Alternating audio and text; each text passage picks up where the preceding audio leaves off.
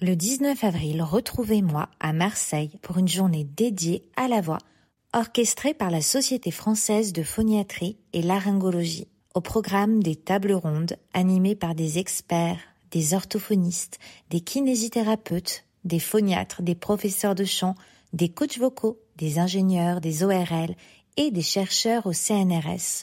Rejoignez-nous pour une journée dédiée à la célébration de la voix dans toute sa diversité. Vous pouvez retrouver toutes les informations pour réserver sur mon compte Instagram ainsi que sur celui de phoniatrie-du-8 Marseille. Bienvenue dans la clé de la voix. Ensemble, partons à la rencontre d'artistes et de professionnels de la voix pour découvrir leurs astuces et vous aider à développer votre propre voix. Je suis Clémentine Coppolagne, la créatrice de ce podcast. Je suis chanteuse, mais aussi coach vocal et formatrice. La clé de la voix est en association avec la Maison de la Voix. Si vous aimez le podcast, abonnez-vous pour ne rater aucun épisode. Pour le soutenir, mettez un commentaire et 5 étoiles sur Apple Podcast. Je remercie ceux qui prennent le temps de le faire, mais aussi ceux qui partagent ou qui parlent du podcast. Ça m'aide beaucoup à le faire découvrir. Je vous propose des exercices gratuits à télécharger. Le lien est en barre d'infos ou sur la clé de la voix.com slash 3 super exercices pour apprendre à maîtriser sa voix. Vous pouvez, si vous le souhaitez, faire un don dans le lien disponible dans la description du podcast. Pour toute demande de sponsor ou de collaboration, vous pouvez me contacter par mail la de la. Bonjour à toutes et à tous. La prochaine conférence que je co-organise avec l'équipe de la Maison de la Voix aura pour thème Comment choisir son professeur et chanter ses mots par Lucas Fanchon. Elle aura lieu en ligne jeudi 17 mars à 20h. Maintenant, place au podcast. Mon invité forme les chanteurs depuis plus de 20 ans à une approche globale du geste vocal au sein de son centre de formation chant, voix et corps. Emmanuel Trinquès a à cœur d'aider les professeurs de chant à développer leurs compétences ainsi qu'à renforcer leur sentiment de légitimité. Comme vous allez l'entendre dans son portrait chinois, Emmanuel est passionné par les incroyables possibilités qu'offre la voix humaine. Elle nous parle de son désir d'apprendre continuellement, ce qui lui permet d'innover et de créer des exercices précis issus de la kinésithérapie, de la préparation mentale ou venus du théâtre. Je vous souhaite une très belle écoute. Bonjour Emmanuel. Bonjour Clémentine. Je suis ravie de ta présence aujourd'hui. Et eh ben moi aussi, écoute, je suis vraiment ravie euh, d'être en ta compagnie. Merci pour l'invitation. Merci à toi. J'ai fait des recherches pour préparer les questions mhm. et en regardant euh, les formations réalisées, j'ai vu ton parcours qui est extrêmement dense et je me suis dit mais Qu'est-ce qu'Emmanuel n'a pas encore fait comme formation Non, non, il y a plein de choses que j'ai encore à découvrir. Même si de nos jours euh, se forme de plus en plus, on est conscient de nos droits à la formation, puis a Internet qui facilite les choses avec euh, les formations à distance ou euh, le mhm. e-learning. Après, c'est un état d'esprit évidemment, mais je me demandais si c'était pas en lien avec ta profession initiale de ah. kinésithérapeute puisque mhm. je travaille depuis plusieurs années avec Fabienne Poulet-Schneider, qui est une kiné des chanteurs et des musiciens. Et dans le podcast, j'ai eu Sophie Hieronymus, qui est une psychomotricienne spécialisée sur la voix. Et toutes les deux, comme toi, elles ont cette base médicale et elles se forment continuellement depuis plus de 20 ans. Et je me demandais si cette curiosité, elle n'était pas un peu spécifique aux personnes comme toi qui viennent du médical. Chez les kinés, les formations, les spécialisations, c'est quelque chose de très présent et peut-être que toi, tu l'as transposé très tôt dans tout ce qui te passionnait ah, écoute, c'est une très bonne question. J'avais jamais fait le lien effectivement entre cette soif de continuer à apprendre continuellement.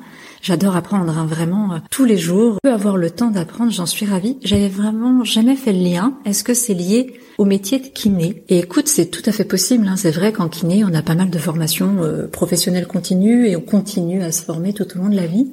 Après, je crois sincèrement que ça remonte à, bien plus loin.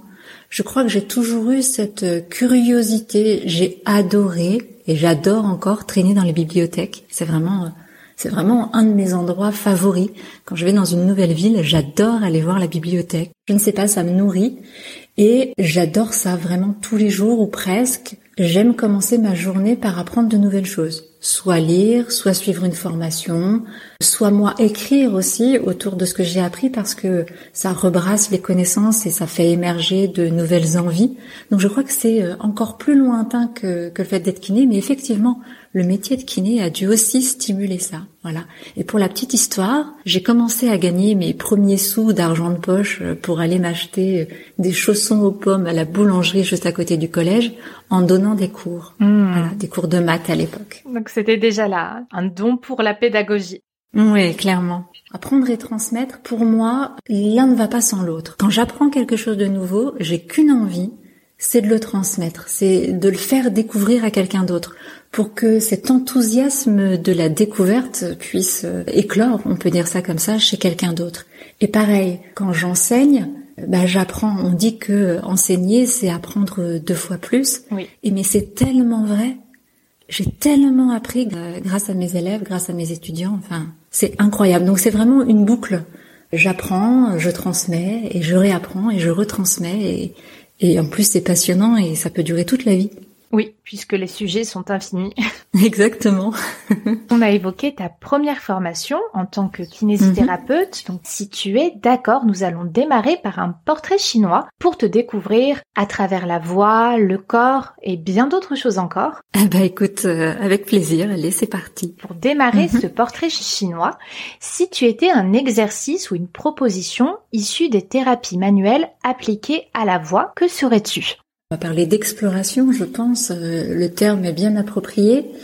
Alors je ne sais pas si je vais pouvoir en choisir qu'un, mais clairement ce serait des explorations qui permettent de sentir euh, des choses de se poser des questions sur comment fonctionne notre corps. Pour en citer une en particulier, hmm, oh, je crois que je me situerais autour de tout ce qui est mobilité, étirement de la zone laryngée, puisque pour la voix vraiment, euh, ça apporte des résultats immédiats. Et même en dehors de la voix, ça apporte des résultats de mieux-être. On se sent beaucoup plus libre, beaucoup plus léger, si on peut dire ça comme ça. Donc je voterais pour euh, des explorations, de mise en mouvement et d'étirement, même si j'aime pas beaucoup beaucoup ce terme, d'étirement de la zone laryngée. Oui, est-ce que tu voudrais bien nous en dire un petit peu plus? Déjà, la première chose hein, en thérapie manuelle, vraiment la première chose qu'on fait, surtout quand on parle d'autothérapie manuelle, c'est de venir en contact avec la zone intéressée. Par exemple ici, la zone laryngée, donc le cou. Il y a plein de personnes, chanteurs ou non, qui n'ont jamais pris contact avec cette zone, qui ne sont jamais venus explorer, toucher cette zone. Même pour certaines personnes, ça peut être dérangeant. Donc la première chose, évidemment, il faut en avoir envie, il faut se laisser aller par, euh, par les sensations, mais ce serait peut-être simplement de venir poser les mains délicatement sur le cou, d'explorer cette zone, de faire un petit son, hmm, de voir comment ça vibre euh, sous les doigts. Et c'est vraiment juste poser, toucher, effleurer. Et puis euh, gentiment, délicatement, venir décoller un petit peu la, la, peau autour de cette zone. Pareil, avec beaucoup de délicatesse et de douceur. Peut-être en faisant des très légers mouvements de la tête pour apporter de la mobilité. Voilà, ce serait venir en contact très délicatement pour inviter à la détente, pour inviter euh, à sentir davantage cette zone pour pouvoir la réinvestir plus facilement et plus sereinement. Tu es relaxologue, spécialiste de la gestion du trac et des émotions. C'est bien pratique lorsqu'on va sur scène et que l'on souhaite accompagner des personnes qui vont s'y produire pour un concert ou pour passer un examen, si tu étais un exercice de préparation mentale, de gestion du stress, lequel serais-tu? Ah, alors effectivement, j'ai fait cette formation euh, de, de, relaxologue, de préparation mentale, pour accompagner les chanteurs, parce que tu peux avoir une super technique vocale, en cours ça peut super bien se passer, et effectivement, comme tu le soulignes, une fois arrivé sur scène, le trac peut prendre le dessus, et apprivoiser ce trac, c'est essentiel. Alors si j'étais, pareil, une exploration hum, sur la gestion du trac, oh, je dirais quand même la visualisation. S'imaginer, après la représentation ou après la prise de parole en public, et tout s'est bien passé. Tout s'est merveilleusement bien passé. Et décrire ce qu'on ressent à ce moment-là. Comment on se sent. Physiquement, et puis bien sûr euh, émotionnellement. On est heureux, on se sent léger, on se sent enthousiaste, et puis décrire vraiment euh, la manière dont on se sent en utilisant le présent, pas je me sentirais, mais je me sens, et puis en impliquant les cinq sens. Euh, je me sens euh, heureuse, je me sens enthousiaste, je me sens soulagée, je me sens légère, Euh, et puis d'écrire dans quel environnement on est. Je suis dans une pièce lumineuse, euh, j'entends encore les applaudissements du public. Euh, le guitariste vient me poser la main sur l'épaule et me sourit. Je sens la chaleur de sa main. Enfin, vraiment essayer de décrire exactement la situation qu'on a envie de vivre juste après cette représentation ou cette prise de parole en public. Et puis vraiment prendre le temps de le décrire. Alors on peut le faire oralement, comme ça, hein, si on se sent. On peut le faire dans sa tête, hein, évidemment. Et puis, dans un premier temps, le mieux, c'est encore de prendre 5-10 minutes, de prendre un papier, un crayon, un petit carnet, et puis de vraiment écrire comme si c'était une histoire. Parce que quand on raconte une histoire au cerveau, eh ben, il a l'impression de réellement vivre la situation, et ça nous aide énormément, non pas à ne plus avoir le trac, mais à avoir moins le trac, ou en tout cas d'avoir envie d'y aller pour euh, vivre justement la situation qu'on s'est imaginée. Et faire ça un peu tous les jours, euh, 10 jours, 15 jours avant cet événement, même, même une fois ou deux juste avant, ben ça peut vraiment beaucoup, beaucoup aider. Oui. Moi, c'est vrai que j'ai eu une formation un peu similaire. Ça a été en tant sophrologue pour pouvoir mieux accompagner et puis aussi pour moi puisque j'étais quand même très sujette au trac et je faisais la même chose, hein, d'écrire en incluant les cinq sens. Et après, ce qui fonctionnait bien sur moi, c'était de m'enregistrer, de lire et de l'écouter tous les jours. Après, ça dépend des gens. Moi, je sais que je suis très auditive, donc forcément, l'audio fonctionne bien. Oui, excellent, excellent. Oui, ça complète très très bien. Euh, de, de s'enregistrer, de s'écouter ou de se relire. Si on a fait dix petits paragraphes, de se relire le matin ou juste avant de, de monter sur scène, euh, ça aide énormément. Ouais. Tu as collaboré avec plusieurs orthophonistes si tu étais un exercice de rééducation vocale. Ah, alors si j'étais une exploration, un exercice de rééducation vocale, bah les semi-occlusifs forcément, je trouve ça absolument merveilleux. Et puis on va citer, on va citer la paille. Alors moi j'aime la pratiquer dans l'eau, donc euh, j'appelle la paille dans l'eau, j'appelle les bubules, euh, bubble. Hum, j'aime bien donner des petits noms un petit peu, un petit peu fun, un petit peu léger euh, aux explorations pour pour leur donner un côté peut-être plus ludique. Et justement, les bulles dans l'eau, en faisant du son, c'est à la fois extrêmement ludique et extrêmement efficace pour la rééducation et puis en pédagogie vocale pour l'échauffement, pour euh, équilibrer euh, les différentes sphères du geste vocal ou encore pour la récupération vocale. Donc je vote pour les bubules. Très bien. Tu t'es également intéressé à la méthode Feldenkrais si tu étais une approche corporelle issue de cette méthode. Ah, alors je me suis intéressée à Feldenkrais effectivement. Après j'ai fait beaucoup beaucoup de formations euh, corporelles en général. Alors je ne saurais plus dire qui appartient à, à quelle méthode et j'aime plus parler d'approche corporelle globale. Mhm. qui appartient à Feldenkrais ou pas, je pense que je vais citer la proprioception, c'est-à-dire l'éveil aux sensations corporelles, sentir ce qui se passe dans le corps. Je trouve que vraiment se connecter à ces sensations corporelles, ça aide énormément, à la fois pour se sentir mieux et puis euh, pour euh, guider, si on peut dire, le geste vocal. C'est un peu comme un GPS. Les sensations, elles nous disent où on est, et quel chemin prendre pour aller à un autre endroit? Oui. Si tu étais un conseil que tu as reçu et qui a résonné en toi. C'est un conseil récent que j'ai re-re-reçu et pourtant que je connais par cœur, que pourtant j'avais vraiment besoin d'entendre de nouveau, c'est de ne jamais, jamais cesser de s'amuser et de prendre la pratique vocale ou les apprentissages comme un grand terrain de jeu et de garder cet esprit d'enfant, cet enthousiasme de découverte, de ne pas chercher à bien faire, mais juste chercher à s'amuser et à explorer. Si tu étais un accessoire, un objet que tu aimes utiliser dans la préparation à l'acte chanté ou pendant le travail de la voix. Bah, j'ai cité la paille tout à l'heure, donc euh, j'aurais tendance à dire la paille. Alors qu'est-ce que je pourrais utiliser d'autre? Un accessoire? Euh, J'aurais tendance à dire euh, un, carnet, vraiment un carnet de pratique vocale, un papier, un crayon, et noter précieusement euh, son, son, chemin, euh, ses explorations, ses découvertes. En fait, c'est le voyage qui est le plus intéressant, bien plus que finalement euh, le résultat. Le résultat est important, hein, mais c'est à travers le, le voyage quelque part qu'on apprend le plus et de prendre le temps de noter ce qu'on fait, comment on pratique, ce qui marche bien pour nous, nos envies, etc. Je trouve que c'est ce qui emmène peut-être le plus de, de progression et de prise de conscience de cette progression. Oui. Oui, ça peut aussi euh, aller avec euh, avec l'idée de s'enregistrer régulièrement. Alors pour certaines personnes, s'enregistrer, ça peut être un petit peu compliqué au début, mais franchement, je vous invite à beaucoup le faire. Mm.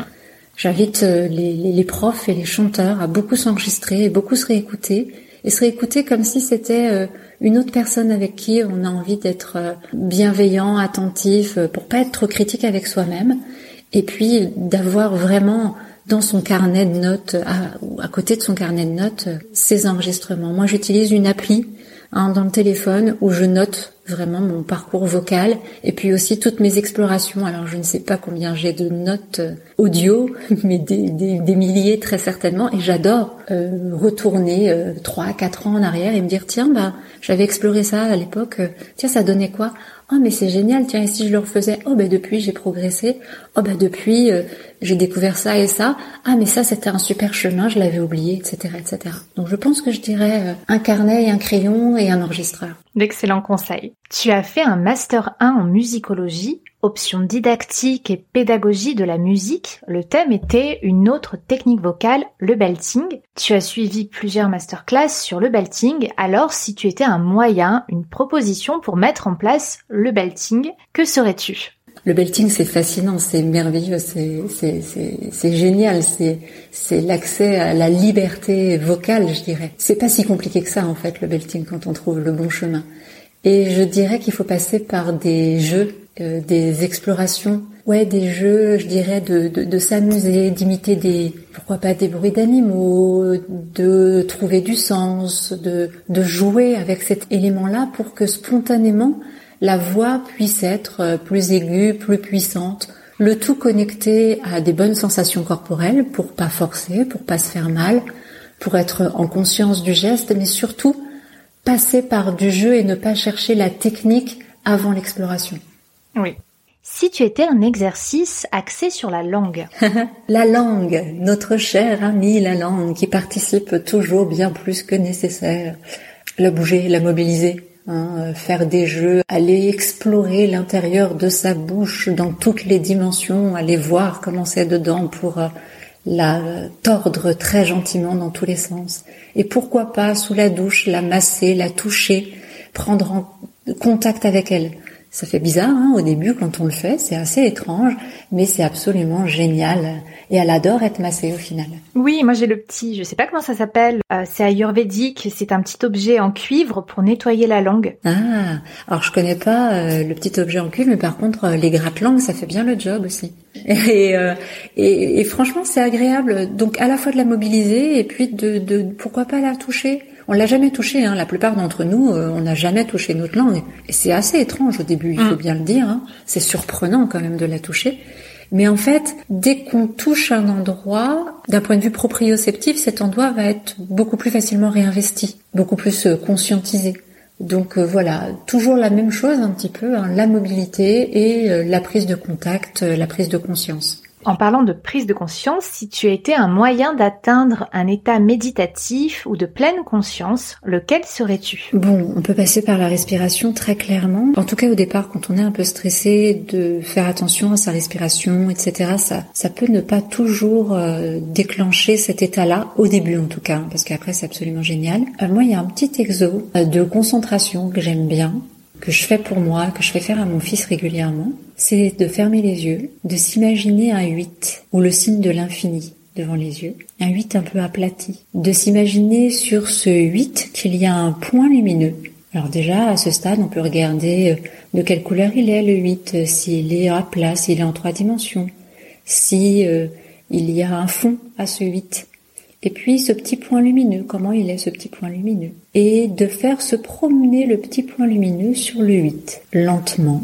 On peut le faire dans un sens et dans l'autre sens. Voilà, c'est un exercice plus d'attention et de concentration, mais je trouve que ça pose et que ça nous permet vraiment de, de se mettre dans un état d'être pleinement là, tout de suite, là maintenant. Si tu étais un exercice pour la mâchoire bah, Pareil, la mâchoire, je vais dire euh, mobilité et prise de conscience. Hein. Donc de la bouger, cette mâchoire, en douceur et en délicatesse, soit en la touchant, en mettant les doigts, par exemple, devant l'oreille, là, devant le tragus de l'oreille, pour voir, pour, euh, pour prendre conscience corporellement de comment elle bouge, donc euh, l'ouvrir lentement. Est-ce qu'elle s'ouvre progressivement? Est-ce qu'il y a des à Est-ce qu'elle va plutôt à gauche, plutôt à droite? Comment ça se passe? Simplement écouter ça. Et puis aussi, on peut se mettre devant un miroir et regarder devant un miroir comment elle s'ouvre. On, prend conscience de plein de choses en fait. On s'aperçoit qu'en fait, ben, on s'observe assez peu au quotidien et que cette simple observation permet, on dit en thérapie manuelle, de normaliser le geste. Ça permet de réajuster, que le cerveau trouve des chemins tout seul, sans qu'on ait besoin de plus intervenir que ça, de réajuster le geste. Tu as suivi un stage avec David Perron si tu étais une technique sur la voix saturée. Pour la petite anecdote, moi j'ai beaucoup chanté de, gros rock un peu quand même. Hein. Je viens, je viens des musiques euh, un peu sonores, on va dire. Et j'adore ça encore maintenant. Une grosse guitare saturée me fait beaucoup d'effets. Et pendant longtemps, on m'a dit, bah écoute, euh, t'as plutôt une petite voix. Maintenant, je sais que c'est pas vrai, mais à l'époque, on me le disait. T'as plutôt une petite voix, les saturations euh, vocales, attention, c'est dangereux, il faut pas y aller. Donc, je me suis interdit d'y aller pendant des années. Frustration, hein, quand on veut chanter en plus euh, des choses un peu rock. Et en fait, euh, ben d'abord, les saturations vocales, ça peut être fait totalement sainement. Alors, si j'étais une exploration, pour ne pas reciter la prise de conscience, regarder simplement dans la journée, en fait, on sature. On sature plein de fois dans la vraie vie. Donc euh, prendre conscience qu'on sature dans la vraie vie, prendre le dictaphone qui est à côté, enregistrer cette petite saturation qui est arrivée euh, inopinément et qu'on sait déjà faire, et puis simplement essayer de la retrouver le lendemain ou le surlendemain grâce à l'enregistrement. Donc si je ne citais pas euh, ces différentes manières d'accéder aux saturations, je dirais de passer par le fry et de mettre de la résonance sur le fry. C'est une saturation très douce, très délicate, qui a l'avantage de pouvoir être pratiqué en échauffement, en récupération vocale et qui emmène vraiment des saturations euh, super ludiques et, à la fois douces mais, mais vraiment, vraiment, vraiment très utilisables pendant le chant. Si tu étais un exercice pour travailler le passage Ah, pour travailler le passage, pour le gommer ou pour l'amplifier? Hmm. Ou pour simplement le laisser exister? Comme tu veux. Alors souvent c'est plutôt le gommer, enfin moi qui viens du lyrique à la base c'était plutôt pour gommer, mais euh, vraiment ce qui te vient.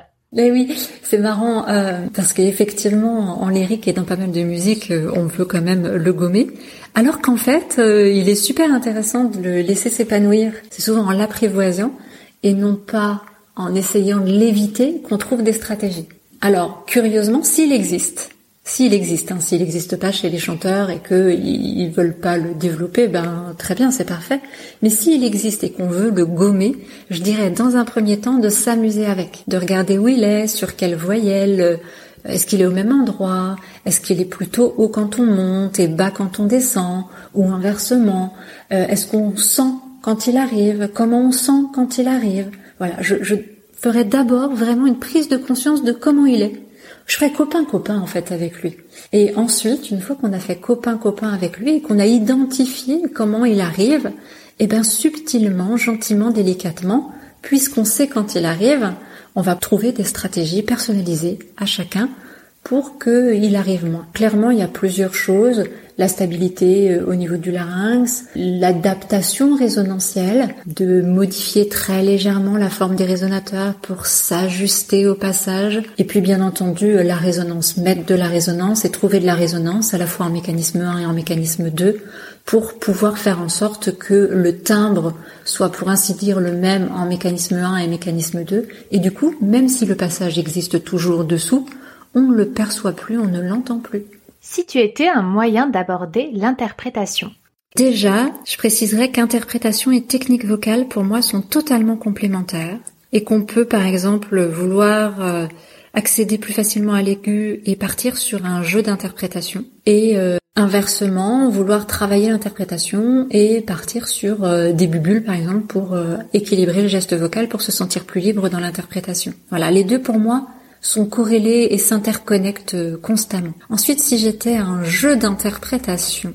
ça va vraiment dépendre des personnes, dépendre comment on se sent, comment on se sent à l'aise avec euh, avec une certaine forme de lâcher prise, de jeu. Mais encore une fois, ce serait vraiment passer, euh, passer par le jeu, passer peut-être par des personnages, peut-être se demander euh, bah, qui chante là le morceau, la chanson? Oui, ok, bon, c'est toi qui chante la chanson, on est d'accord. Mais c'est toi là maintenant ou c'est toi avant, c'est toi plus tard, ou c'est une partie de toi?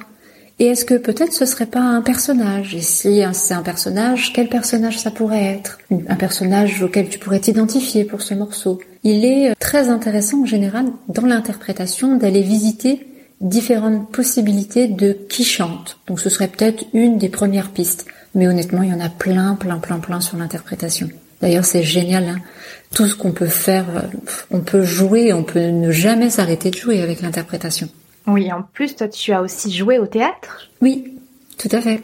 Si tu as d'autres idées pour l'interprétation, n'hésite pas à, développer parce que celle-ci était déjà extrêmement intéressante. Oui, il y a plein plein de, possibilités. moi, j'ai aussi une tendance à passer par le corps, hein, forcément. C'est-à-dire que avant même de chanter, euh, physiquement, euh, vivre ce qu'on est en train de chanter.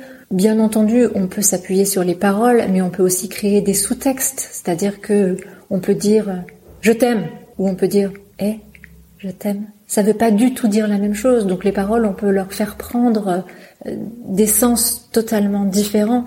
Et avant même de le faire passer dans la voix, j'aimerais, enfin j'aime souvent proposer de le faire passer dans le corps. Comment on le dirait physiquement? Comment le corps est impliqué dans ce qu'on va raconter? Donc voilà, c'est d'autres pistes pour l'interprétation, mais il y en a tellement, tellement que c'est sans fin.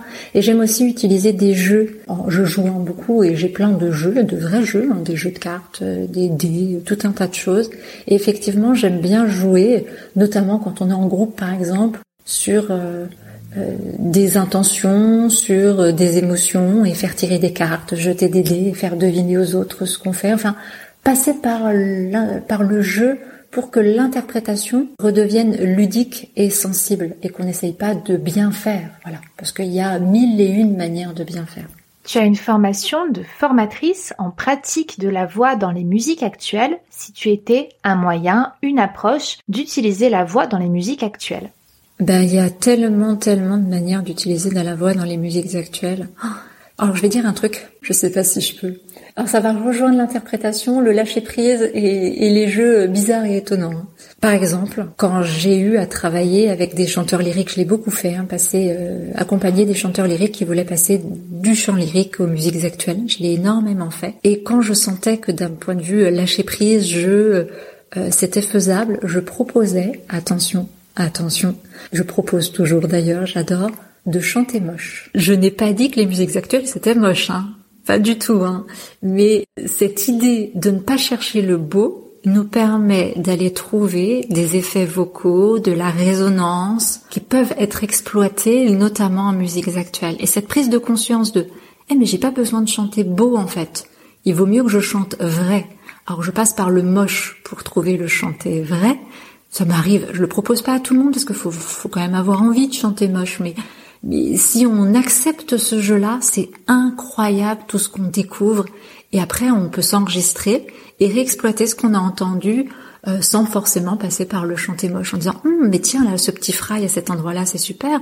Et cette petite euh, cassure là dans la voix en fait euh, c'est un petit yodel et c'est super intéressant ça. J'ai déjà entendu la chanteuse des Cranberries ou Alanis Morissette le chanter mais j'adore. Et en fait à travers le chanter moche on peut découvrir plein de facettes de sa voix et souvent, tout le temps même, c'est tout sauf moche en fait de chanter moche. On dépose le fardeau de faire beau en fait, hein, donc c'est libérateur. C'est complètement libérateur. Et en plus, techniquement, c'est là que interprétation, technique évidemment, ça s'interconnecte parce que en technique, ça nous fait découvrir tout un tas de choses exploitables. Et puis euh, pour le lâcher prise et, euh, et la préparation mentale, c'est absolument merveilleux. Si tu étais une approche pour traiter les problèmes de déduction Ben, je reprendrai ce que j'ai dit tout à l'heure. La première chose à faire, c'est pas forcément d'essayer de replacer la mâchoire droite euh, et d'essayer de bien faire, de bien ouvrir droit, etc. Mais euh, de sentir en fait où ça part, à quel moment, quand, et de s'amuser à, écouter ça. Et il y a un truc qui marche assez bien, c'est d'accentuer ce geste. C'est-à-dire, euh, ben, c'est vraiment très étrange. Ben non, en fait, parce que le corps, il l'a intégré comme étant une normalité. C'est-à-dire que tu es habitué à ouvrir la mâchoire euh, plus à gauche qu'à droite et c'est devenu la normalité puisque tu le fais 153 fois par jour. Donc de dire au corps, je vais ouvrir plus à gauche. C'est lui faire prendre conscience de ça se passe comment quand c'est ouvert à gauche. Et du coup, en général, simplement en exagérant cette ouverture à gauche, faut pas que ça fasse mal, bien entendu, il hein, faut le faire avec beaucoup de douceur et de délicatesse. Quand derrière on, on, essaye de, de, de, réouvrir normalement, mais on s'aperçoit que ah ben ça part un peu moins à gauche, dis donc. En fait, on, on explore euh, déjà la manière qu'on a de faire pour que peut-être le corps, en en prenant conscience, trouve un autre chemin. Donc ça, ça peut être une stratégie. Et puis après, si c'est lié à des tensions euh, musculaires notamment, on a pas mal de, de massages ou d'automassage ou euh, d'autothérapie manuelle qui marchent très très bien hein, pour relâcher la mâchoire.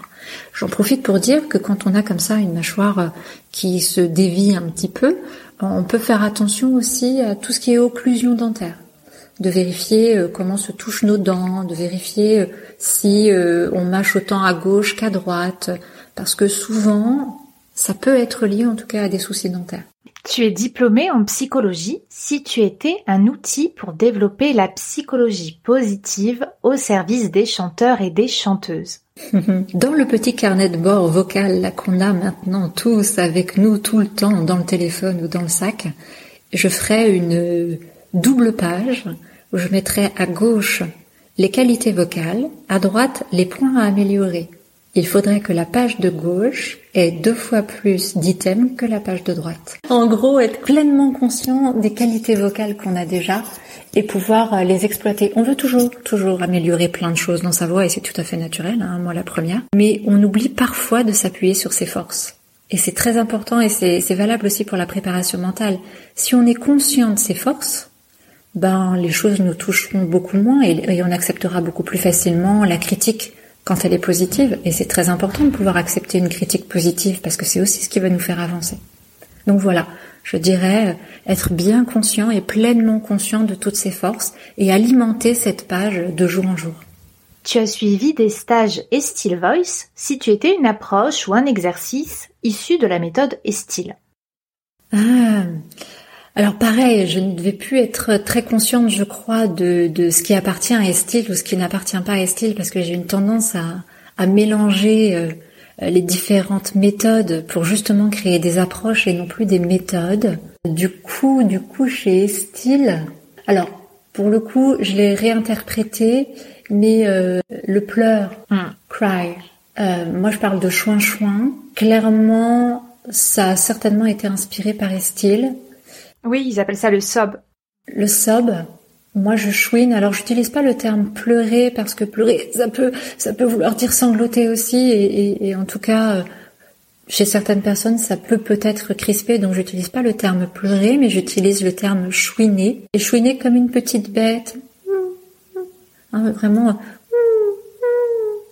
Mais tu vois ce genre de tout petit son là pour l'accès à l'aigu, ça je l'utilise vraiment beaucoup. Donc euh, voilà, je pense que c'est inspiré des styles très clairement. Si tu étais un livre sur le chant ou la technique vocale Alors un livre, il y en a plein de très intéressants. Euh, je citerai quand même celui d'Elisabeth Fonta qui est sorti je crois l'an dernier. Connaître euh, sa voix pour mieux la préserver.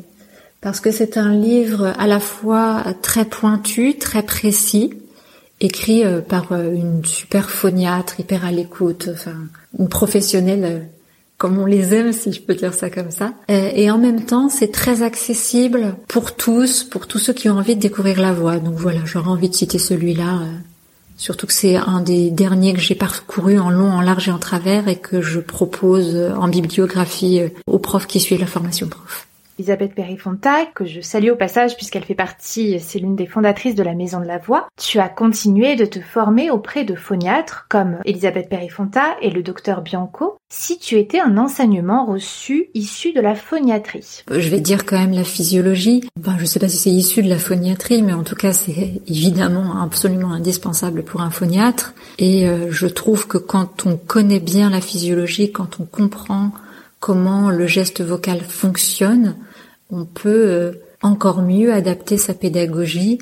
On peut aussi euh, ne pas utiliser euh, des métaphores qui pourraient être potentiellement dangereuses pour la voix parce que ne correspondent pas tant que ça à la physiologie. En tout cas, ça permet d'avoir un ancrage scientifique dans la pratique pédagogique.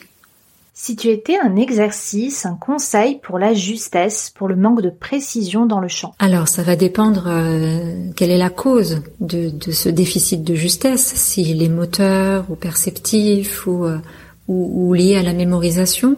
Donc, pareil, là, il faudrait vraiment faire des tests et puis, euh, et puis s'adapter à chacun en face. Mais un conseil que je donne assez régulièrement, j'en avais déjà fait une vidéo YouTube, c'est d'entendre ce qu'on va chanter, d'entendre. Si on prend Au clair de la lune, ma chanson préférée pour s'entraîner, de fermer les yeux et d'entendre les notes d'Au clair de la lune, de voir éventuellement quelles évocations ça engendre. Est-ce que je vois quelque chose quand je ferme les yeux et que j'entends Au clair de la lune? Est-ce que je vois quand ça monte, quand ça descend? Et puis pourquoi pas de même l'entendre avec différents timbres? L'entendre comme si c'était un piano qui le jouait, l'entendre comme si c'était un violon, l'entendre si on le chantait, l'entendre avec différents timbres de voix, de vraiment développer cette perception intérieure d'entendre ce qu'on va chanter. Voilà, je crois que ça affine vraiment la justesse et ça, ça rejoint un petit peu euh, la préparation mentale, la concentration.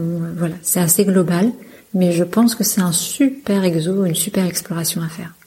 Si tu étais une technique issue de la rééducation posturale de la méthode Mézières, laquelle serais-tu? Je, parlerais d'ancrage en général, c'est-à-dire de, de stimuler, si on peut dire, les muscles profonds pour que les muscles superficiels euh, soient plus détendus. Alors détendu, c'est pas le très bon terme, mais en tout cas qu'on ait euh, des possibilités de mouvement facilitées et de, en fait, de stimuler les muscles qui sont dédiés à la posture, donc les muscles posturaux. Par exemple, en faisant des jeux, en, jouant à tenir sur une jambe, en jouant à tenir sur un coussin d'équilibre, en imaginant repousser le sol, voilà, tous les jeux d'ancrage. Est-ce que c'est spécifique à la méthode Mézières? Encore une fois, je ne sais pas, mais en tout cas, euh, c'est un, un vrai lien à la posture. Et de dire aussi qu'il n'y a pas une bonne posture, mais il y a la posture la mieux adaptée à chacun par rapport à ce qu'on a envie de faire. Ça aussi c'est important. Il faut pas forcément se tenir euh, plus droit, plus comme ci, plus comme ça, mais euh, de juste stimuler les fonctions motrices adaptées en fonction de ce qu'on veut faire. La méthode Mézières qu'on m'avait fait faire un peu en lien avec le chant, c'était beaucoup axé sur la respiration avec des mouvements. Oui, c'est vrai. C'était pas mal ça. Bah, c'est vrai que libérer la respiration, euh, je parle bien de libérer la respiration et pas forcément de vouloir respirer comme ci ou comme ça, mais libérer la respiration, c'est vraiment un élément très très important pour les chanteurs, c'est certain.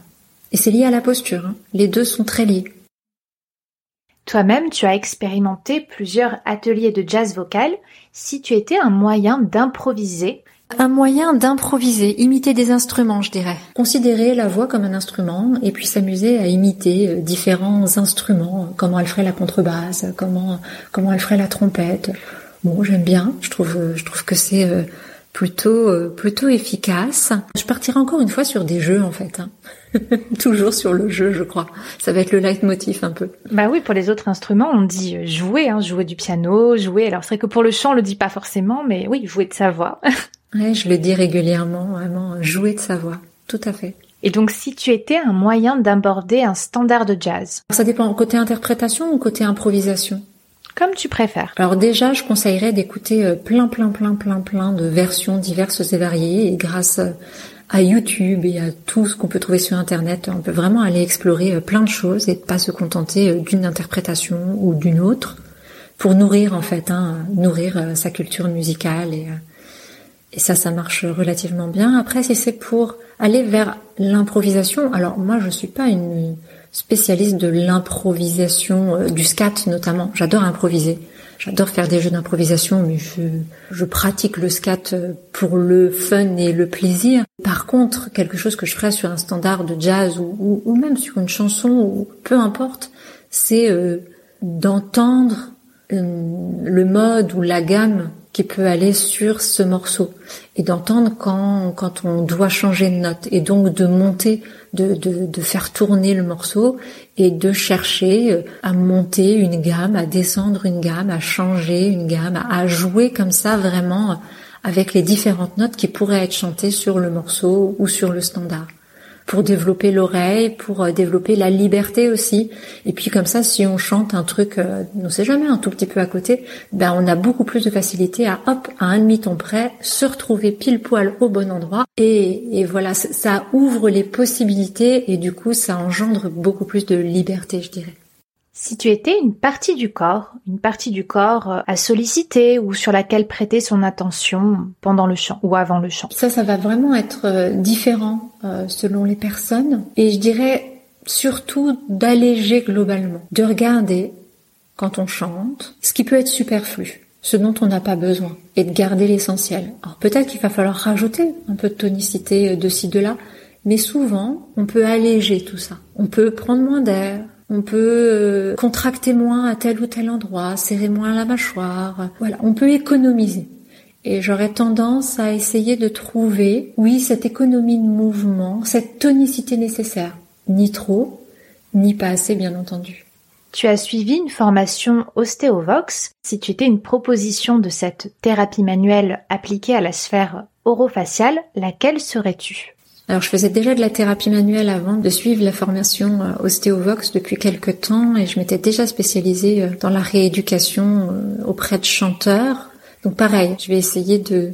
Je suis pas tout à fait sûre que ça appartienne directement à Ostéovox. J'ai adoré, hein, j'ai adoré faire Ostéovox et j'ai adoré travailler avec Jean-Blaise Rock notamment qui a été un mentor, pour ainsi dire, une grande source d'inspiration. Je dirais tout ce qui va être libération de la nuque et notamment euh, de la charnière entre occiput et, colonne cervicale qu'on appelle OAA, occiput atlas axis, et de vraiment trouver, soit en thérapie manuelle, soit en, par des petits mouvements ou en autothérapie manuelle, comment libérer cette zone. Parce qu'en libérant cette zone, on libère euh, la mâchoire, et on permet aussi d'avoir une mobilité euh, des cavités de résonance plus fluide, plus simple, plus légère. Donc voilà, je retiendrai peut-être tout ce qui est lié à OA. Il y a une exploration en thérapie manuelle, un truc, euh, si, si vous n'avez pas vu un ostéo qui vous l'ait déjà fait, mais faites-le, c'est absolument génial, où vraiment on, tire très délicatement, très très très délicatement sur la nuque, comme un, ouais, c'est pas vraiment un étirement, mais une décoaptation très légère, et puis on fait des tout petits mouvements, on se fait faire des tout petits mouvements de la nuque, et ça engendre oh, un bien-être, on s'endort instantanément, enfin c'est absolument merveilleux. Moi, comme thérapeute manuel, j'adorais hypnotiser cette zone et hypnotiser le larynx. C'est-à-dire que j'aime accompagner les mouvements du larynx sur la respiration, mobiliser très doucement, très délicatement le larynx, et vraiment, le larynx est comme hypnotisé, et assez régulièrement, la personne s'endort. C'est assez marrant, enfin, c'est étonnant parce que c'est une zone en général dès qu'on vient s'approcher, on met les mains dessus, ça, ça, engendre plutôt de une petite réticence ou, ou là qu'est-ce qu'on va faire à cette zone, en tout cas une vigilance. Et puis en fait quand on arrive à hypnotiser cette zone, à accompagner vraiment les mouvements, et eh ben ça devient tout souple, tout, tout fluide et la personne peut même s'endormir. Si tu étais une vocalise, Figure-toi que je ne fais pas faire beaucoup de vocalises. Donc ma vocalise préférée, ce serait de prendre un morceau qu'on aime bien, de prendre une phrase ou un paragraphe, un couplet, d'enlever les paroles, de rajouter des sons qui nous font du bien, dont on sait qu'ils sont confortables pour notre voix et qui nous mettent en voix, et de s'en servir comme d'une vocalise et pourquoi pas de monter cette phrase ou ce couplet demi-ton par demi-ton.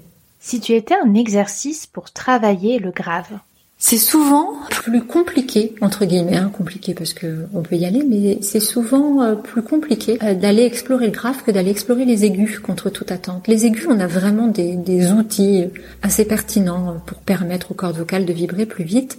Bon, les graves, on a une limite physiologique déjà. Et ensuite, ça peut être très fatigant aussi les graves contre contre toute attente ou contre ce qu'on pourrait penser spontanément. Il y a plein d'outils, hein, bien entendu, pour aller explorer le grave. Si je dois en choisir un là maintenant tout de suite, je passerai par le fry. Je ferai des alternances euh, fry, son grave, fry, son grave sur les différentes voyelles.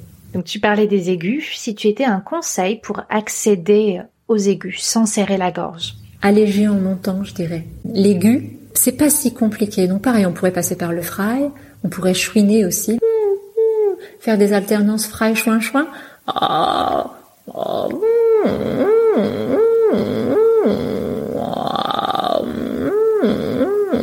alors je parle d'un fry ouvert, je transforme en M,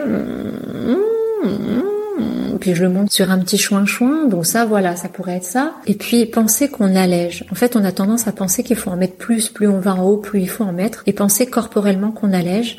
La prise de conscience d'alléger, donc de regarder euh, ce qui aurait tendance à se crisper, à se tendre en montant vers l'aigu et d'essayer d'alléger. Donc on rejoint tout à l'heure ce que je disais sur les exocorporels et trouver l'accordage résonantiel. Une fois qu'on a euh, ces différents paramètres en place, ça paraît simple comme ça, ça prend un peu de temps et il faut trouver les exos ciblés. Mais une fois qu'on a ces paramètres en place, l'aigu, hors souci vocal ou pathologie, hein, est pas très compliqué finalement. On peut pas donner d'exercices euh, généraux puisqu'on a tous besoin de, choses différentes et c'est tout l'intérêt d'ailleurs de la pédagogie vocale. Mais on pourrait dire que souvent, souvent, pas tout le temps, mais souvent on prend beaucoup plus d'air que nécessaire pour l'aigu. Donc euh, de prendre conscience de quelle quantité d'air j'ai réellement besoin pour faire cette note. Est-ce que j'ai besoin de me remplir beaucoup ou au contraire de prendre euh, ben, pas trop d'air, juste ce qui est nécessaire. Encore une fois, ni trop ni pas assez. Et de tester comme ça avec quelle quantité d'air, finalement, c'est plus facile de faire le son aigu.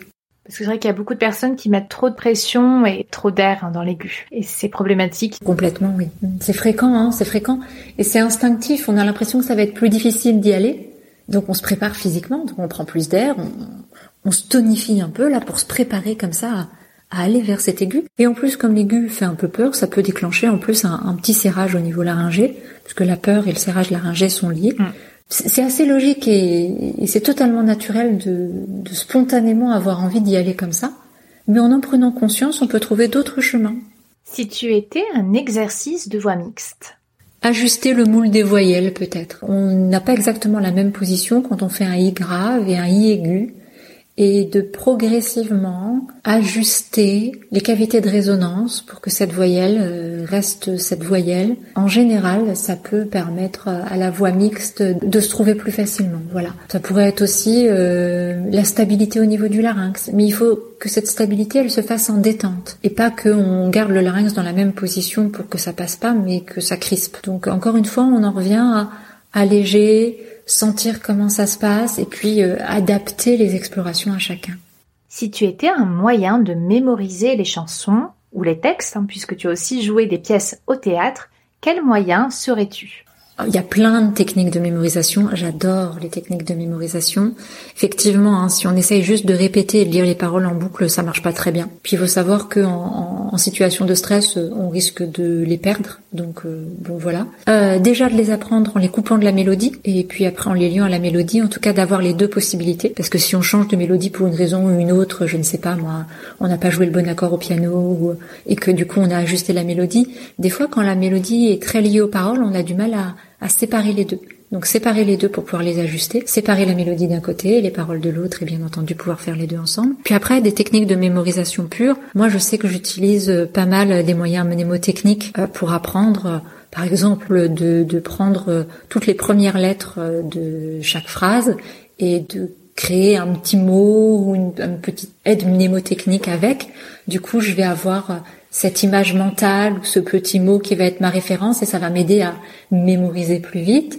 Après, un des secrets de la mémorisation en général, c'est les répétitions espacées, c'est-à-dire de faire souvent et pas longtemps et de se tester, c'est-à-dire de se dire euh, bah tiens je me rappelle de quoi sans, sans lire avant, de dire ok je me rappelle de quoi et d'essayer de se rappeler un maximum, même si on l'a écouté qu'une fois, peu importe, ok je me rappelle de quoi et de voir ce dont on se rappelle et ensuite bien entendu de, de, de le lire et d'essayer de le retenir et puis euh, trois heures plus tard de dire tiens je me rappelle de quoi et que de faire comme ça de la répétition espacée, ça semble vraiment apporter de, de, de très très très bons résultats. Donc en gros faut pas apprendre au dernier moment quoi.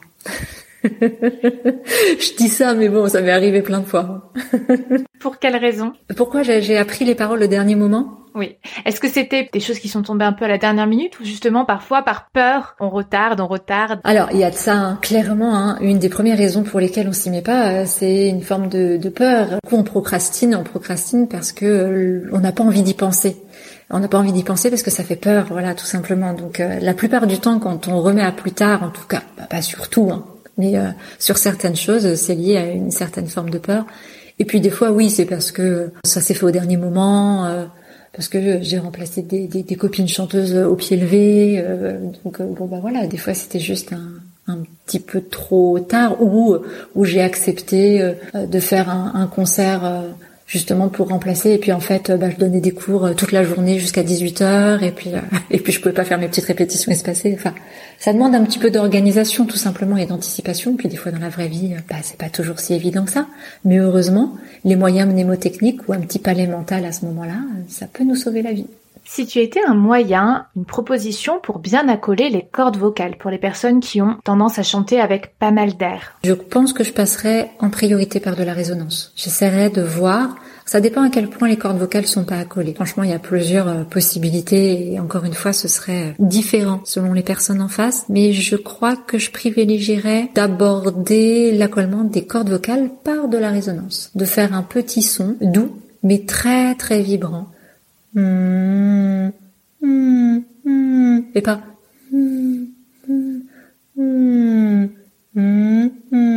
Parce qu'on sait que la résonance aide à l'accollement des cordes vocales, contribue, simplifie, on peut dire ça comme ça, l'accollement des cordes vocales si tu étais un conseil que tu as donné dernièrement Bah tiens, un conseil que j'ai donné dernièrement à une chanteuse absolument merveilleuse, c'est de faire une pause de technique et de retrouver le plaisir. C'est un conseil qu'on m'a donné à moi il y a pas si longtemps et que j'ai redonné là dernièrement à une chanteuse avec qui euh, j'ai la chance de bosser. Des fois, on s'enferme un peu à vouloir euh, gagner euh, tel ou tel point technique. Je dis pas que la technique vocale c'est pas important, hein, bien au contraire, c'est essentiel. Mais il faut retrouver le plaisir et le jeu et pas s'enfermer dans je veux absolument avoir ça techniquement ou ça techniquement. Et c'est marrant parce que ça lui a déclenché à peu près la même chose, euh, la même chose que ça m'a déclenché à moi il y a quelques mois, de juste euh, chanter pour le plaisir de chanter et pas forcément pour travailler. C'est un équilibre entre les deux en fait. Hein. Il y a deux types de pratiques, une pratique vraiment très très ciblée, très précise, qui est essentielle et importante, et puis il y a une pratique euh, bah, pour le fun, le plaisir, pour retrouver ce pourquoi on a commencé à chanter au départ. Faut pas l'oublier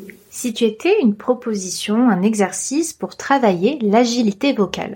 Le yodel, euh, passer euh, rapidement d'un mécanisme à l'autre, euh, sur la même voyelle, sur différentes voyelles, sur différentes hauteurs, voilà, s'amuser avec cette possibilité de passer d'un mécanisme à l'autre pour l'agilité vocale, c'est juste absolument génial.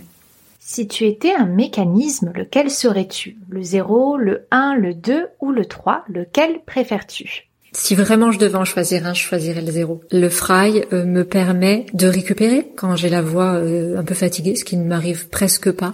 Mais j'ai eu une crève, euh, un Covid-like au mois de décembre. Et vraiment, j'étais en présentiel. Alors c'était pas le Covid, hein, c'est pour ça que je dis Covid-like. Et je, devais assurer, assurer une formation. Et le fry, le fry, c'est juste fabuleux, quoi, parce que j'avais moins, j'avais la, voix moins fatiguée à la fin de la journée qu'au début de la journée. Donc j'en faisais toutes les heures, 45 secondes. Et franchement, c'est top. Donc la récupération, ça peut, moi je m'en sers pas mal en échauffement vocal, en rajoutant de la résonance, en, faisant bouger ce fry qui n'est plus vraiment un fry d'ailleurs, hein, en le faisant aller vers les aigus et autres.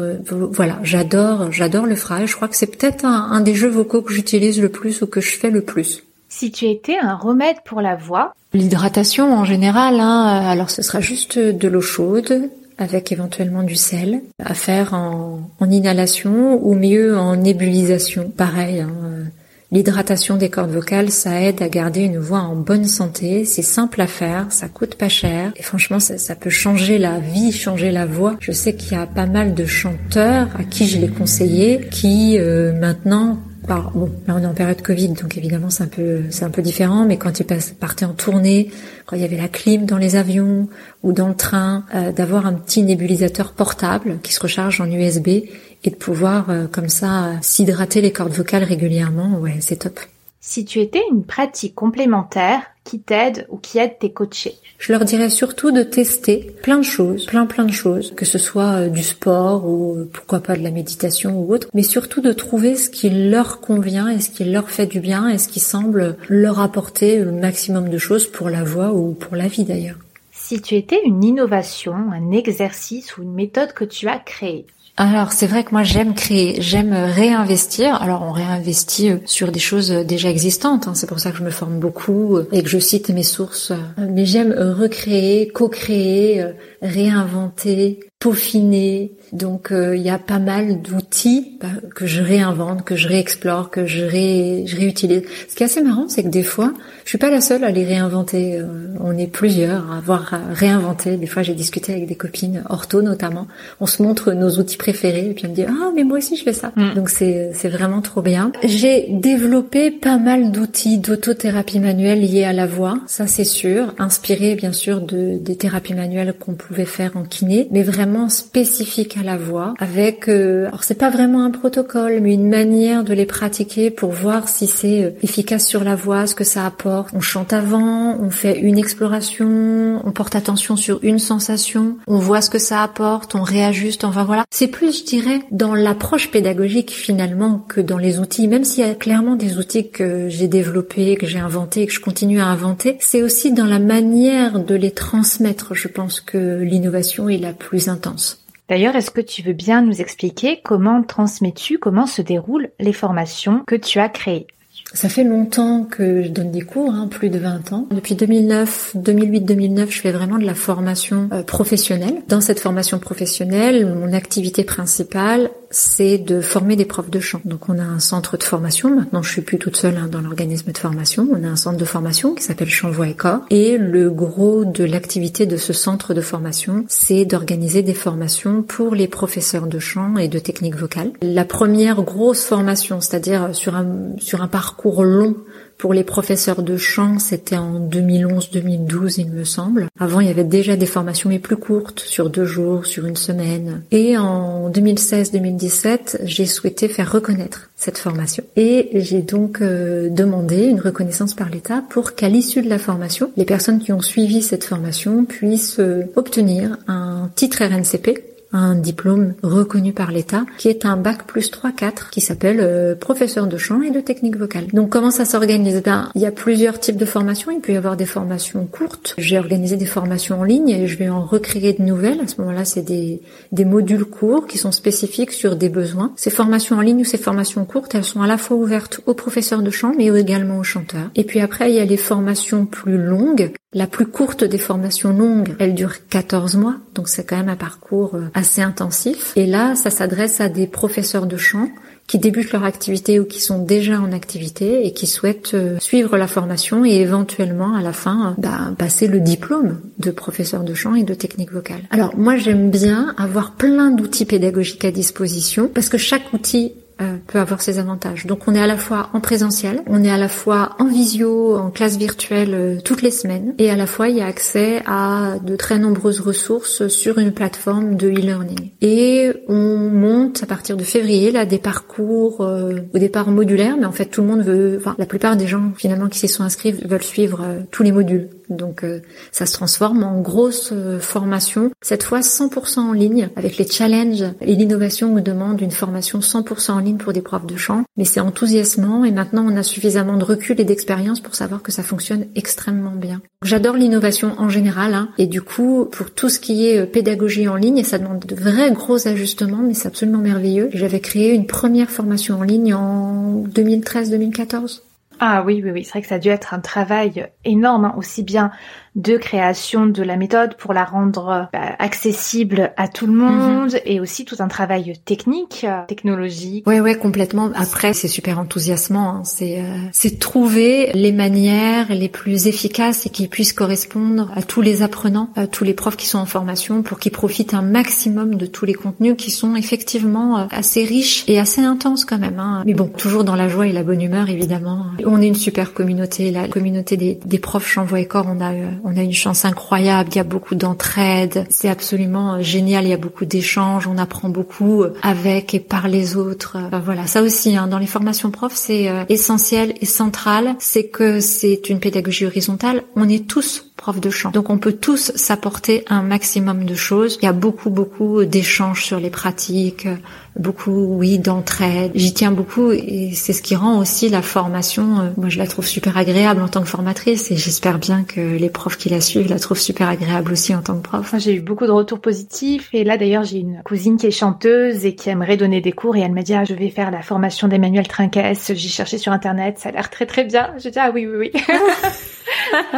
ah, génial. Je termine toujours avec la même question dans le podcast. Qui aimerais-tu écouter parmi les coachs, professeurs de chant, chercheurs ou chanteurs francophones? Emmanuel Renoir, parce que c'est la présidente actuelle de, de l'Association française des professeurs de chant, et c'est une de mes grandes amies, et euh, je pense qu'elle a plein de choses euh, à raconter. Euh, très intéressantes et très pertinentes, à la fois en tant que chanteuse, professeure de chant et puis aussi présidente de l'association. Hmm, bah, très bien, écoute, je vais la contacter et tous les liens pour ceux qui veulent suivre tes formations seront dans la description. Est-ce que tu as des actualités que tu voudrais annoncer? On va relancer des formations en ligne, plus courtes, incessamment sous peu, enfin dès que j'aurai finalisé la construction. Donc euh, voilà, vous pouvez aller voir sur le site internet. Je mets pas mal de choses aussi, de contenu en ligne sur les réseaux sociaux, Instagram, Facebook, euh, le blog bien entendu, et on a même un groupe qui s'appelle Chanvoix et Corps Restons connectés sur Facebook, où il y a plein de belles interactions. Donc euh, n'hésitez pas à nous rejoindre. Voilà, voilà.